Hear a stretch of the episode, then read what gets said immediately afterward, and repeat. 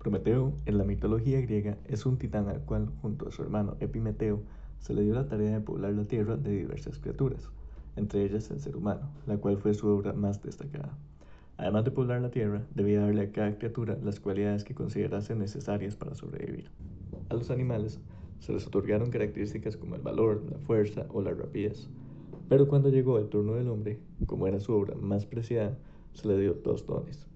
La capacidad de andar erguidos para que se asemejaran a los dioses, y además se les concedió el don más valioso que les pudieron dar, uno que los distinguiría de las bestias, la capacidad de hacer fuego.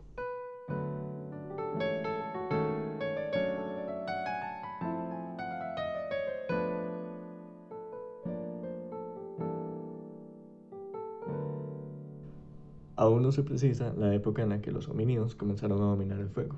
Algunos autores apuntan que esto fue hace 500.000 o 250.000 años atrás, ya que hay una mayor evidencia del uso del fuego en esta época que en épocas anteriores. Sin embargo, otros indican que el Homo erectus hace cerca de 1.800.000 años ya dominaba el fuego.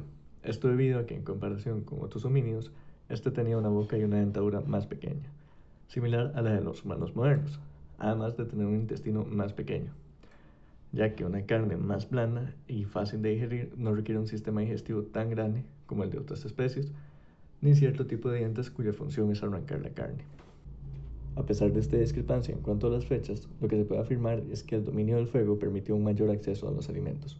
Al permitirse consumir raíces y algunas hierbas que sin un proceso de cocción serían venenosas o simplemente indigeribles, esto les confirió a los homínidos una gran ventaja respecto a las demás especies, ya que podían aprovechar muchos alimentos ricos en nutrientes y energía que otros no podrían consumir. Se discute también si el aumento en el tamaño del cerebro humano está relacionado con el dominio del fuego. Durante el curso del Pleistoceno, el cerebro tuvo un incremento considerable en su tamaño, pasando de medir 600 centímetros cúbicos a 1300 centímetros cúbicos. Pero ¿qué pasa? Que un cerebro más grande es muy costoso energéticamente y carece de lógica que haya un crecimiento tan acelerado a menos que la energía esté disponible en abundancia, por lo que se necesitaba una dieta de mayor calidad y densidad energética.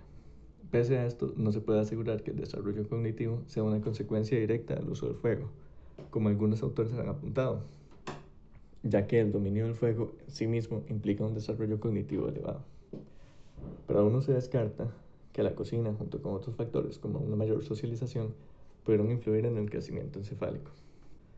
Si bien hoy en día utilizamos otras formas de energía como la electricidad para cocinar nuestros alimentos, la cocina como tal, uno de los descubrimientos más antiguos de la humanidad, sigue ahí y sigue beneficiándonos con sus múltiples transformaciones que ha tenido durante las épocas. La cocina no solo nos dio una mayor disponibilidad de nutrientes, sino que también nos protege al eliminar microorganismos patógenos de los alimentos. También nos permite aprovechar alimentos que sin un proceso de cocción no serían digeribles y que son una verdadera joya de la alimentación, como son las leguminosas. Para terminar con el mito de Prometeo, el regalo que nos dio finalmente lo convirtió en un mártir. Al ser el benefactor de la humanidad, le costó como castigo ser encadenado a una roca, a la que por 30.000 años un águila devoraría sus entrañas sin éste poder morir.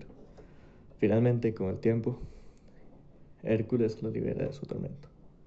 Mi nombre es Emanuel, soy estudiante de nutrición y esto fue Ensayo de un almuerzo, un podcast donde no hablaremos de dietas o de qué alimentos restringir, sino que pretendo abordar la alimentación desde un contexto histórico, social y cultural partiendo de que la alimentación es un acto mucho más profundo que el mero aprovechamiento de los nutrientes.